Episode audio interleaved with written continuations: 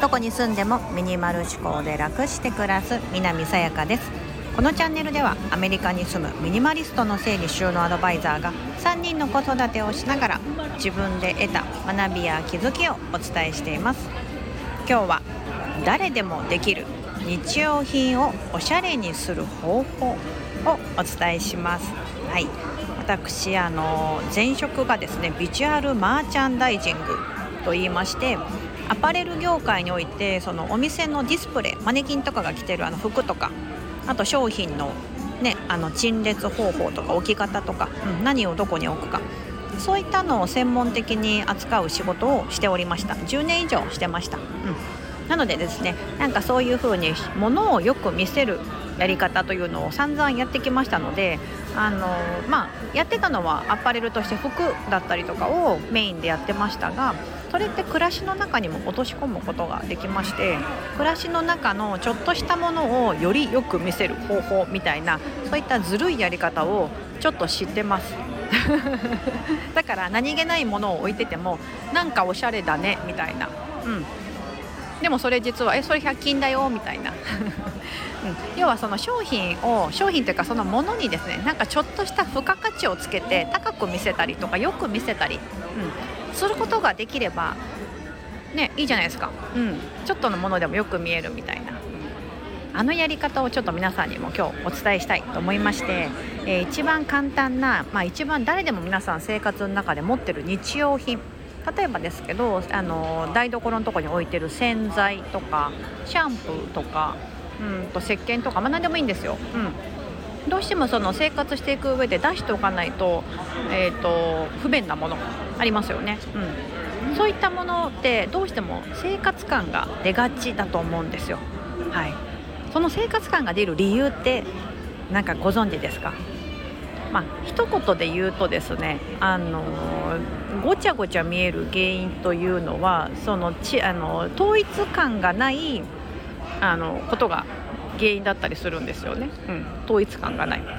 統一感って何かというとお部屋のその雰囲気に合ってない色味とか唐突すぎるあのなんかいきなり文字がババーンと見えてるとか、うん、テピカフレッシュみたいな。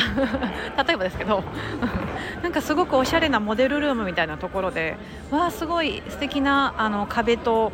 なんかこう洗面ボールも素敵でっていう中でですね日本語でカタカナでテピカフレッシュって書いたですねものすごい科学的な黄色か緑色のなんかあの石鹸洗剤みたいなのがポンって置いてあったりするとですねちょっとえってなるじゃないですか。それだけすごく浮いて見える。まああれなんですよ、うん、なんかその部屋にマッチしてないものがポッとあるだけですですね。すごい目立ってしまって生活感が出てしまう。これがよくある日用品が生活感出ちゃうよねっていう原因だと思うんです、うん、なのでそれを簡単にえーとまあ、おしゃれにするというか解消できる方法を3つお伝えします。1つ目がおしゃれなボトルを使ってみる、まあ、詰め替えてみる。2つ目はラベルの向きにこだわる。3つ目素材を考える。でございます。ちょっと補足していきますとおしゃれボトルを使う。ですけど、まあ、日用品ってもうまあ洗険とかシャンプーとか何でもそうなんですけど当たり前のように毎日使うものなのでそのコスパが悪いもの例えばものすごい高いもの、うん、なんかブランド品のボトルあの、まあ、シャンプーとかって、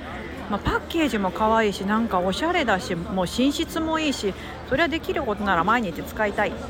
て思っててもやっぱ毎回買えないじゃないですか。いや買える方はねいいんですけど 買える方がこの放送を聞いてたらいや私使ってるザマスだと思うんですけどその方はよくってそうじゃなくっていやそこまで毎回そんな高いお金出してられないよって思う方だったら何かそういう人1回だけそれを買ってみてもう自分のお部屋に、ま、あマッチしてもこれだっていうボトルを1回買うんです、まあ、それが1本2 3 0 0円であったとしてももうそれをずっと使うぞっていうぐらいな感じで1回買ってで1回目は使いますよね。であとはもう2回目3回目とかは通常の市販の、まあ、いつもドラッグストアで買えるようなものに詰め替えて使う。ってことをやってみるだけでもあやってみてはいかがでしょうか。私その方法で、えーと、台所洗剤においてはそれをやってます。台所に置いてるハンドソープとせんあの台所食器洗い洗剤。はマーチソンヒュームっていう、えーと、ボトルブランドのボトルを使ってるんですね。でそれを1回買ってあとは中身をずっと詰め替えて全然違うものを入れてます。今だとそのマジックソープ今ちょっと実験中というか洗剤を減らす一環で使ってるんですけどマジックソープの原液入れてちょっと薄めてみたいな感じで。要はそのボトルと外身のボトルと中身は全く違うものを使ってます。でもそのボトルめっちゃ気に入ってて可愛いんですよ、うん、なので、あのー、それ置いてるだけでおしゃれじゃないですか、うん、だからその日用品がなんだかおしゃれっていうかなんだか1個のディスプレイみたいに見えるということの効果を発揮してくれるのでそういう出ているもの、うん、というのはそれを使ってみることがいいんではないかと思います。うん、例えばなんか、あのー、よくあるスパイスとかあのキッチンだと調理用のそのお塩とか胡椒とかもなんかグラインダーになってるあのそのまま使っても可愛いようなものが日本だとなんだろう成城石井とかでちょっと売ってたりしたりあとはなんかお土産でもらったとかありますよね。じゃあそういったものだったらなんかあえてキッチンのガスコンロの横に置いといてそれをこうちゃちゃっと使う時にやってみる。でそれと置いといても可愛いしすぐ手に取れる場所に見えてる場所にあると便利じゃないですか、う、ですけどなんかあのー、明らかに食卓塩ってこう漢字で食卓塩って書いた白と赤色のやつがですねそのガスコンロの横に置いてたりするとですねちょっとそれだけでなんか雰囲気が壊れてしまったりとかなんだかおしゃれというにはちょっとまあ確かに便利なんだけどおしゃれというにはちょっとという感じになるんだったらそういったものはあの引き出しの中にしまっておく、うん、というようにしてなんかそういうちょっとデザイン性があるものだったりとかは出しておくおしゃれボトルとか、うん、に詰め替えてみたりそういったものをあえて出しておく。とするだけで日用品なのになんだか、うん、おしゃれに部屋の雰囲気もあのおしゃれにしてくれる。という効果があります。2つ目ラベルの向きにこだわる。これは何かと言いますとあのシャンプーまあその洗面、まあ、お風呂場だったらシャンプーリンスとかこう洗面の例えば鏡の裏の終了とかパカッて開けた時ですねなんかごちゃごちゃ見えるっていう時ってなんかラベルの向きとか適当にパパパパパッとこうまああのボトルが後ろ向いてるとか、うん、ノズルが横向いてるとか、うん、そういったのがですねあのその統一感規則性がないものにつながってしまうんですよね。さっき一番初めに言ったそのなんでお部屋がちょっと生活感が出てしまうかというと規則性がない統一感がないごちゃごちゃ感が原因になるのでそれがそういうラベルの向き正面に向いてないとかにもつながるんです。これを思い浮かべていただきたいのは例えばお店のディスプレイとかってなんでよく見えるのかっていうとちゃんときちっと前を向いて、うん、で等間隔にえーと、綺麗に並べられてますよね。うん。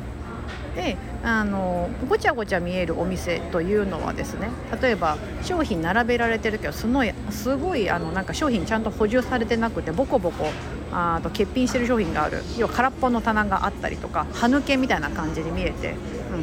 うん、あの新規オープンのお店がすごい綺麗に見えるのはビシッと全部の棚に綺麗に全部の商品が前向いてこっち並んでるじゃないですか。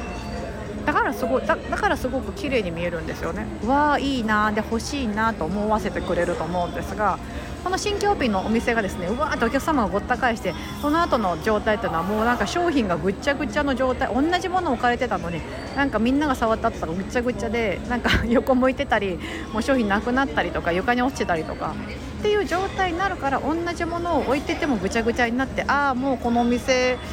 の商品だったらまあいいかな買いたくないなってなっちゃうと思うんですよ。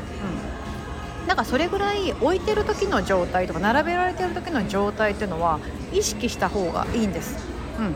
それができてるかできてないかで全然見え方が変わってくるので同じものでもラベルの向きを正面に向けるとかあのギチギチに置かずにゆったり等間隔に並べてみるとか、うん、そうするだけであの全然見え方というのは変わってきます。うん、それできちっと感が出てきますのでこの2つ目の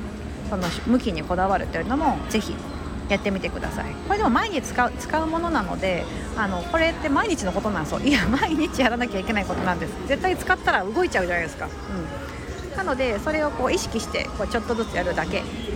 でそれが癖づいてるとあのやることが苦にならなくなってきますので。はい。そんな癖づけいかがでしょうか。3つ目。素材を揃えるです、